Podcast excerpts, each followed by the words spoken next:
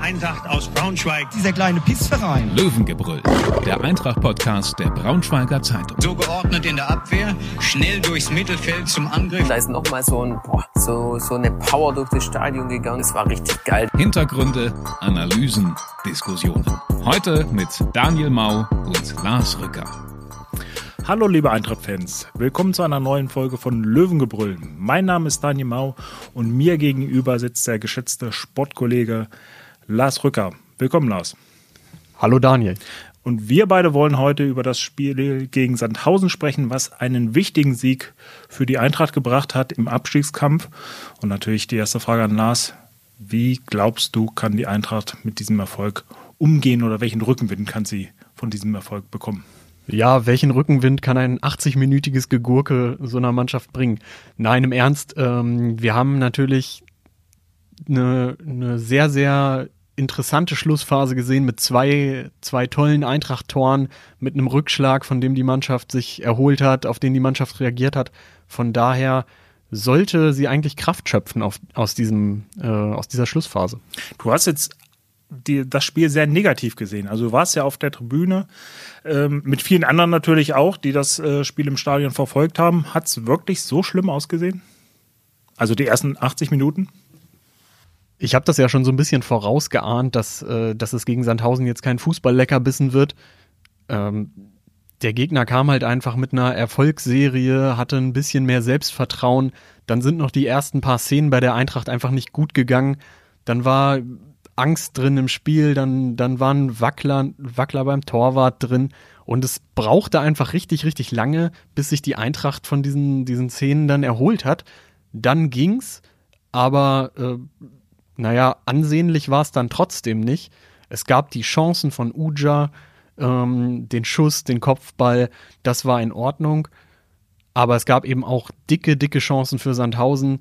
Kemal Ademi läuft alleine aufs Tor zu. Ich glaube, Aidini prüft einmal Hoffmann. Und ähm, insofern hätte sich die Eintracht wahrscheinlich nicht beschweren können, wenn sie mit einem Rückstand in die Pause gegangen wäre. Und dann wäre es wirklich ganz, ganz schwer geworden. Aber jetzt muss man ja auch ehrlicherweise sagen, dass äh, Abstiegskampf gerade in der zweiten Liga häufig jetzt keine schöne Angelegenheit ist. Von daher bin ich der Meinung, also würde ich dir recht geben, das war jetzt kein schönes Spiel, aber trotzdem bin ich der Meinung, gerade aus dann ähm, so einem Spiel mit einem positiven Ergebnis rauszugehen, das kann ja doch einer Mannschaft auch viel Kraft geben. Und da können wir ja nachher auch nochmal drauf zu sprechen kommen. Die Tabellensituation in der zweiten Liga hat sich ja doch deutlich für die Eintracht verbessert mit diesem wichtigen Sieg. Und ja, gerade hinten raus, wenn man dann die Emotionen sieht, die natürlich so, so ein, so ein Last-Minute-Sieg dann auch entfachen, glaube ich schon, dass das der Mannschaft einfach auch äh, viel Sicherheit, viel Kraft geben kann. Und dann ja, vergisst man vielleicht in ein paar Wochen, wenn der Klassenerhalt hoffentlich gefeiert ähm, wird, dass das kein besonders gutes Spiel war, womit du natürlich vollkommen recht hast. Ja, vor allem sind ja diese drei Punkte wichtig und die sollten der Mannschaft Sicherheit geben für die letzten drei Partien. Der Vorsprung ist wieder ein bisschen angewachsen auf die Abstiegsplätze, auf den Relegationsplatz kommen wir auch später noch zu. Aber wenn die Mannschaft jetzt mit einem geringeren Vorsprung in, in dieses letzte Kapitel der Saison gegangen wäre, dann wäre es, glaube ich, doch nochmal nervöser geworden, gerade wenn man zurückblickt auf diese zwei bitteren Niederlagen gegen Magdeburg und gegen Paderborn. Also ich glaube auch, dass es natürlich ähm, ja, schwierig geworden wäre. Vielleicht hätte man auch eine Trainerdiskussion gehabt. Ähm, Regensburg hat ja jetzt gerade den Trainer gewechselt oder zumindest erstmal den, den aktuellen Trainer entlassen. Ähm, muss man natürlich auch schauen, weiß ich nicht, mit der Niederlage oder wenn das Spiel jetzt ähm, nach einer, ah ja, auch wirklich nicht so guten Leistung äh, dann verloren gegangen wäre oder vielleicht auch ein Punkt oder so, dann hätte man schon vielleicht im Umfeld die eine oder andere Diskussion hat, gehabt, ob man nicht mal nochmal reagiert. Ähm, jetzt glaube ich schon, dass man so in einer Phase wo man es einfach in der Hand hat. Und das ist, glaube ich, das Wichtige, was man mitnehmen muss, dass man es jetzt schaffen kann. Und ähm, ja, vielleicht müssen wir natürlich jetzt so ein bisschen drüber sprechen, wie sieht es personell aus, weil ein wichtiger Spieler fällt ja im nächsten Spiel aus, oder? Janis Nikolaou hat die zehnte gelbe Karte in der Saison gesehen, fällt dementsprechend aus in Fürth. Ähm, aber der Ersatz, der steht ja eigentlich schon bereit. Der hat äh, mit eine der besten Szenen im Spiel gegen Sandhausen gehabt und ähm, das ist eben Danilo Wiebe, hat äh, diese wunderbar anzusehende Grätsche vor dem entscheidenden Tor durch Anton Donkor gesetzt, Marx konnte den Ball aufnehmen. Uja hat versucht zu köpfen, wurde stark gestört, aber dieser Abpraller ist eben bei Donkor gelandet. Dann war der Ball im Tor und alle konnten sich da in Richtung Südkurve bewegen und sich freuen. Ähm, Wiebe finde ich immer wieder interessant. War ja schon immer mal wieder auch abgeschrieben oder nicht so richtig wertgeschätzt, aber der kommt immer wieder zurück. Der spielt total solide. Der ist sehr, ein sehr intelligenter Spieler und so zurückzukommen, nachdem man sich im Februar, Ende Februar in Düsseldorf den Schienbeinkopf gebrochen hat, ähm, finde ich schon beachtlich. Er ist wirklich so ein kleines Stehaufmännchen ne, bei der Eintracht. Also wenn man so zurückschaut, ähm, er wurde ja war einer der ersten Transfer oder der erste Transfer, glaube ich, der ähm, unter der Ära von Peter Vollmann verpflichtet wurde. Ähm, und ja, er ist auf vielen Positionen einsetzbar. Er ist immer nie so der ganz, äh, sage ich mal, als Leistungsträger im Fokus. Aber wenn er auf dem Platz steht, dann bringt er häufig seine Leistung und kann eben auf vielen, vielen verschiedenen Positionen spielen, ist flexibel einsetzbar und äh, ist, glaube ich, einfach so ein ja, sehr wichtiger Mannschaftsspieler, den du einfach brauchst in so einem Kader. Und das kann jetzt gerade nochmal auch die letzten ähm, ja, drei Spiele wichtig werden. Jetzt natürlich erstmal im nächsten Spiel, wenn Nicolao gesperrt ist. Spannend wird es ja auch sein, ähm, wer dann neben ihm spielt im zentralen Mittelfeld. Ja, Brian Henning hat sich jetzt gegen Sandhausen nicht so sehr empfohlen für, für noch eine Berufung in die Startelf Zumindest jetzt im nächsten Spiel. Ich kann mir vorstellen, dass Robin Krause neben, neben Wiebe dann spielen wird, je nachdem, was so die, die Woche bringt. Aber auch ein äh, Brian Behren kann natürlich mal nach vorne rücken. Vielleicht kehrt ein Linus Gechter, der ja auch eigentlich Innenverteidiger ist, zurück und, äh, und spielt dann da. Aber so mein erster Impuls wäre eben Krause, weil zu große Experimente jetzt kurz vor Schluss traue ich der Eintracht eigentlich nicht zu. Wobei Robin Krause ja zuletzt auch nicht so die beste Phase hatte. Also wenn ich mir die Spiele davor anschaue, hat er immer ein paar ja, Partien, die nicht so, wo er nicht so an sein Leistungsniveau oder an sein bestes äh, Leistungsniveau herankam. Ähm, Auf St. Pauli war er sehr gut, fand ich. Und dann kamen eben die zwei Spiele, wo man eigentlich sagen kann, dass die ganze, die ganze Mannschaft, Mannschaft, nicht gut war. Ja, so muss man zugeben. Äh, da sieht man dann vielleicht auch immer, gerade wenn es dann nicht läuft, im zentralen Mittelfeld, äh, in der Defensivarbeit äh, ein bisschen schlecht aus, wenn man sowieso insgesamt als Mannschaft eher hinterherläuft. Ähm, so als Charakter glaube ich auch, dass er natürlich im Endsport äh, trotzdem einfach wichtig sein kann, weil er irgendwie, er ist ein Kämpfer, er ist ein Fighter, ähm, er, er identifiziert sich einfach mit diesem Club ähm, und ich glaube, er bringt viele Tugenden mit, die dann ähm, helfen können, die letzten entscheidenden Punkte zu holen, um sich ähm, über die Linie zu retten, also sprich den Klassenerhalt einzutüten. Und von daher würde ich dir schon zustimmen, dass das ähm, ja eine, eine mögliche Kombination zumindest ähm, im nächsten Spiel ist. Und klar, wenn Nicolau dann nach seiner nach dem Ablauf seiner Sperre zurück ist, denke ich mal auch, oder würde es mir recht geben, dass der dann gesetzt ist, wenn er zurückkehrt. Egal, wer da wie wer wie gut im zentralen Mittelfeld spielt. Ja, der hat es auch gerade gegen Sandhausen in der Anfangsphase gut gemacht, als seine Teamkollegen vielleicht noch nicht so da waren. Der war, der war laut, der hat immer wieder aufgerüttelt ist dann im Verlauf der Partie auch irgendwie in unglückliche Szenen gekommen, aber hat es als, als Einzelperson immer wieder geschafft, sich da irgendwie rauszubefördern und rauszuziehen. Und das spricht ja auch für einen Spieler in so einer schwierigen Situation. Vielleicht müssen wir noch über einen Spieler sprechen, der ähm, eigentlich alles mitbringt und der in dieser Saison ja schon auch gezeigt hat, dass er den Unterschied ausmachen kann, dass er wirklich ähm, ja ein sehr exzellenter Zweitligaspieler sein kann, vielleicht sogar ähm, ja dann noch mal eine höhere Liga das auch bald beweisen kann. Ähm, Im Moment aber nicht so zum Zuge kommt oder zumindest seine seine Fähigkeiten nicht so einbringen kann, wie man das schon gesehen hat. Emanuel Ferrei was ist da bei ihm los? Wie schätzt du ihn ein? Ist das auf, aufgrund seiner vielen Verletzungen einfach normal, dass er im Moment nicht der Spieler sein kann, der, der die Eintracht, ähm, der die Eintracht vielleicht weiterhelfen kann? Wir haben ja alle schon gesehen, was Manu Ferrei leisten kann, wenn er fit ist, wenn er einen Lauf hat, ähm, wenn die Gegner ihn auch lassen. Aber momentan muss man ja echt sagen, geht bei ihm wenig. In Paderborn hat er ordentlich auf die Socken gekriegt. Ähm, gegen Magdeburg konnte er nichts mehr Entscheidendes so richtig beisteuern. Und jetzt auch gegen Sandhausen, da hat er lange, lange gespielt. Der Trainer hat ihn erstmals wieder von Anfang an gebracht. aber ich fand, es hat sich nicht unbedingt ähm, ausgezahlt und viele Bälle sind versprungen. Er hatte ein paar verrückte Ideen, die dann nicht aufgegangen sind, wo er vielleicht eher den einfachen Weg hätte wählen sollen. Und ähm, das zeichnet ja einen guten Spieler auch aus, dass er weiß, wann er sich ein bisschen zurücknehmen muss oder wann er sich auf seine Basics konzentrieren muss. Bei Ferrei hat man das Gefühl, mit seinen 22 Jahren ist das vielleicht auch normal, dass das noch nicht so ganz ausgebildet ist oder nicht ähm, bei ihm noch nicht so verankert, dass er, ähm, dass er dann anders agieren muss. Aber ich finde, aktuell tut man ihm halt auch keinen Gefallen, äh, damit ihn, äh, ihm diese Verantwortung aufzubürden, dass er Spiele für diese Mannschaft entscheiden muss. Ist es vielleicht auch ein Fitnessproblem? Also, ich meine, er war ja nun in der Saison einfach sehr lange und ähm, auch oft verletzt. Ähm, das ist natürlich klar, dass dann ähm, vielleicht er nicht so über die Fitness verfügen kann wie, ein, Spieler, der die ganze Saison im Einsatz war und regelmäßig gespielt hat. ist, das das, ist das der Punkt, der ihn einfach gerade daran hindert, ja, seine schon gezeigten Klasse Leistungen zu wiederholen? Das mag eine, eine Sache sein, die, die darauf einwirkt. Die andere Sache ist vielleicht auch, die, die Gesichtsmaske, diese schwere Gesichtsverletzung oder der Nasenbeinbruch, der sicherlich schmerzhaft war aus dem Spiel gegen Kaiserslautern und die Gehirnerschütterung, das macht ja auch was mit einem Spieler, wenn der so oft auf den Deckel kriegt, wenn der so oft gefault wird, ähm, dann kann ich mir schon vorstellen, dass man auch eher mal zurückzieht oder im Kopf ein bisschen ängstlicher ist.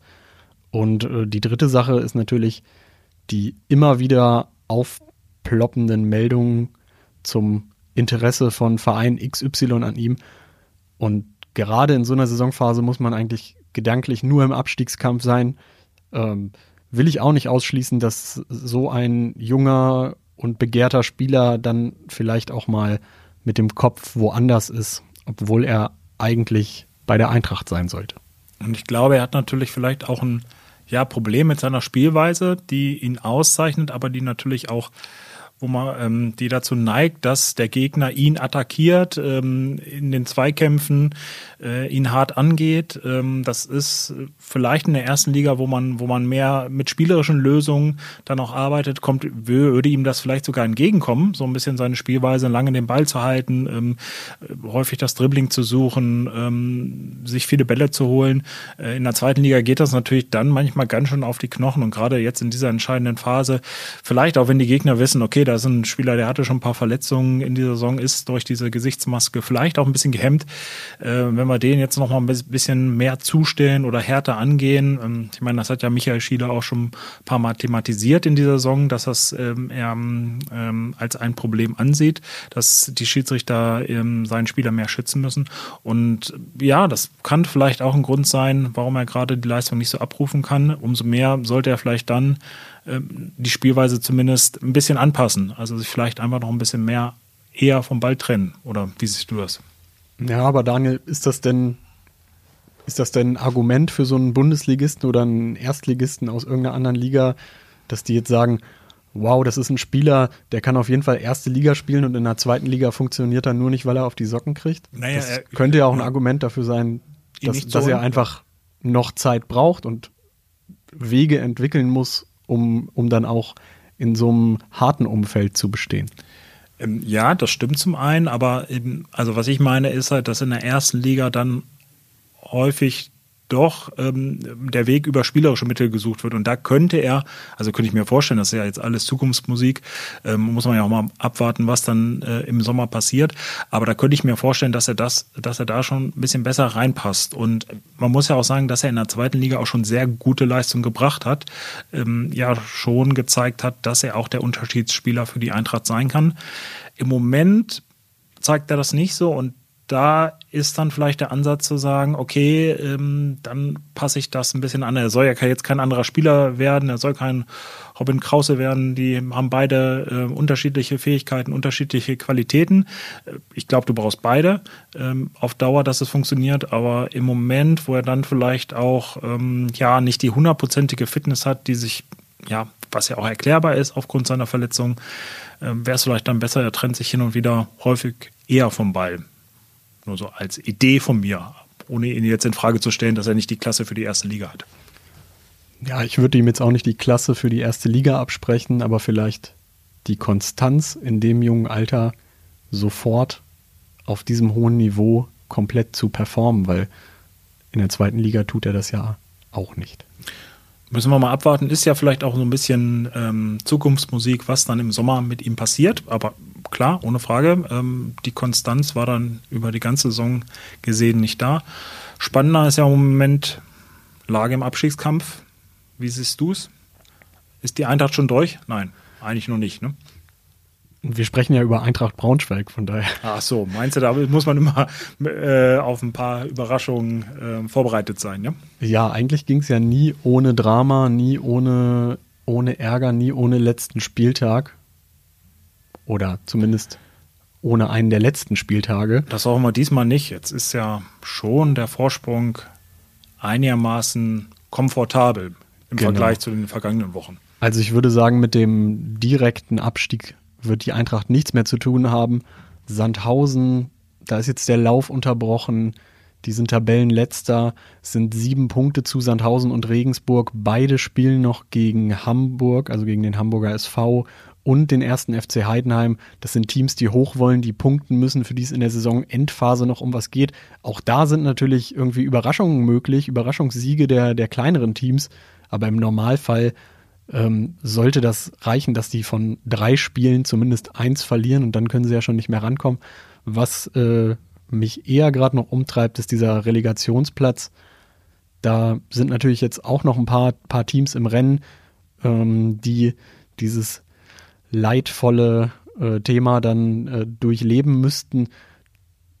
Einer davon ist eben die Eintracht. Bielefeld hat den Platz gerade inne, hat äh, diese Woche zwei dicke Verletzungen hinnehmen müssen von Stammspielern. Einmal von Ramos, dem Innenverteidiger, und Okugawa, kleiner Japaner vorne drin, torgefährlich, passsicher. Und ähm, bei so einem Team, das eigentlich die Qualität dafür haben müsste, weiter oben zu stehen als Bundesliga-Absteiger, ähm, bei dem aber irgendwie nichts zusammenläuft, schlägt das natürlich noch mal stärker ins Kontor. Oder wie siehst du es? Ja, das glaube ich auch. Ähm, und jetzt muss man sagen, bei den Bielefeldern wartet man ja so ein bisschen die ganze Saison darauf, dass jetzt der Knoten platzt und dass sie dann die Qualität zeigen, die, glaube ich, auch in der Mannschaft durchaus vorhanden ist. Ähm, aber zurück zu Eintracht, ich glaube, wenn, wenn du Sie haben ja ein bisschen Vorsprung und dieser Sieg gegen Sandhausen, der müsste eigentlich so viel Rückenwind geben, dass sie es aus eigener Kraft schaffen. Und so viele Punkte sind es ja dann nicht mehr. Also direkter Abstieg, ähm, würde ich sagen, da müsste schon viel passieren klar, man darf nicht, sich nicht sicher sein, weil gerade in der Endphase passieren manchmal verrückte Dinge und du hast es angesprochen, ähm, die Eintracht ohne Drama geht selten, aber ich glaube, dass die Voraussetzungen schon ganz gut sind, dass man ähm, mit einer gewissen Sicherheit und ein bisschen Selbstvertrauen jetzt ähm, dann die nötigen Punkte noch holen kann, weil ich meine, Bielefeld müsste ja dann auch nochmal deutlich Punkte holen, um die Eintracht auf, um ähm, der Eintracht nochmal gefährlich zu werden. Also klar, wenn man jetzt äh, nur noch ein oder gar keine Punkte holt, ähm, dann könnte es nochmal eng werden, aber mit einem Sieg könnte es ja fast schon ausreichen, oder? Der muss natürlich auch erstmal geholt werden. Dann gibt es da unten noch andere Teams, die hinter der Eintracht stehen. Das sind gerade Nürnberg. Auch die haben fiese Verletzungssorgen in den letzten Tagen gehabt. Und eben Hansa Rostock. Guter Lauf unter dem neuen Trainer Alois Schwarz, nachdem wochenlang gar nichts ging. Und irgendwie finde ich es immer noch tückisch. Also man kann sich die Lage natürlich schön reden und sagen, oh, das sind fünf Punkte zu Bielefeld, aber das kann jetzt einen Spieltag später auch schon wieder ganz, ganz anders aussehen. Dann, dann sind es vielleicht nur noch zwei, wenn es ganz schlecht läuft. Oder die anderen Teams gewinnen, die noch zwischendrin stehen. Sandhausen, Regensburg schließen wieder auf und ähm, wir sitzen hier dann nächste Woche wieder und müssen alles in Schutt und Asche reden.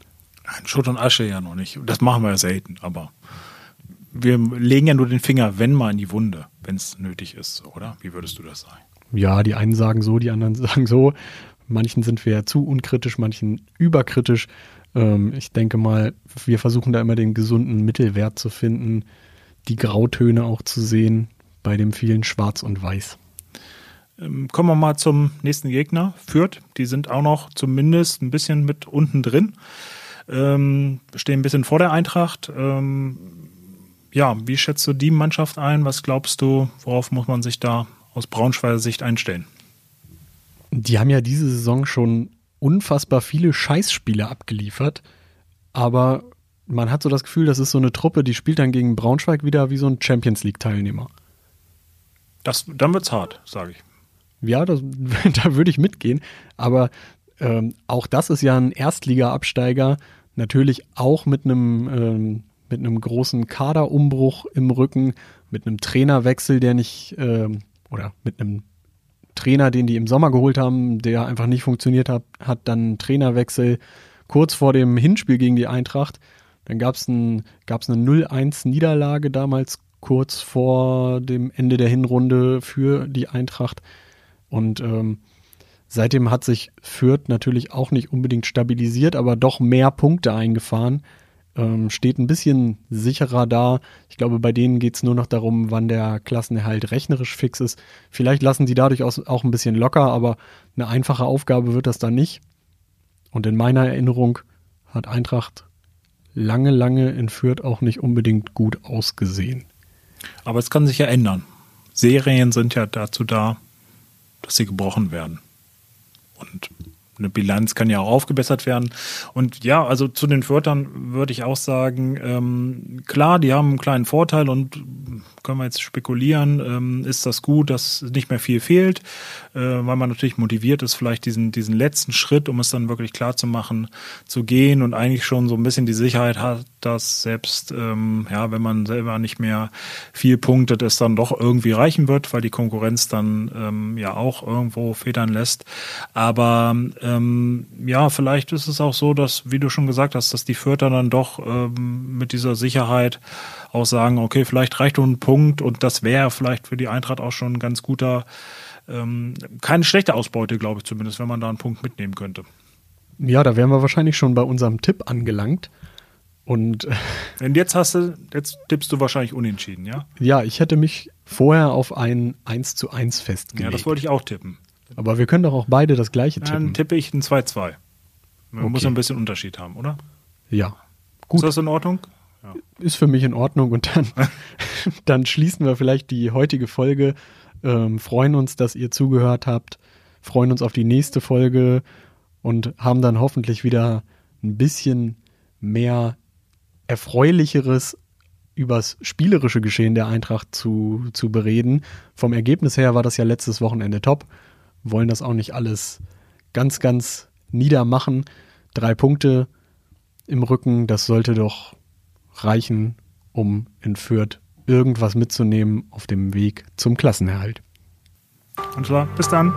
Mehr Podcasts unserer Redaktion finden Sie unter braunschweiger-zeitung.de slash podcast.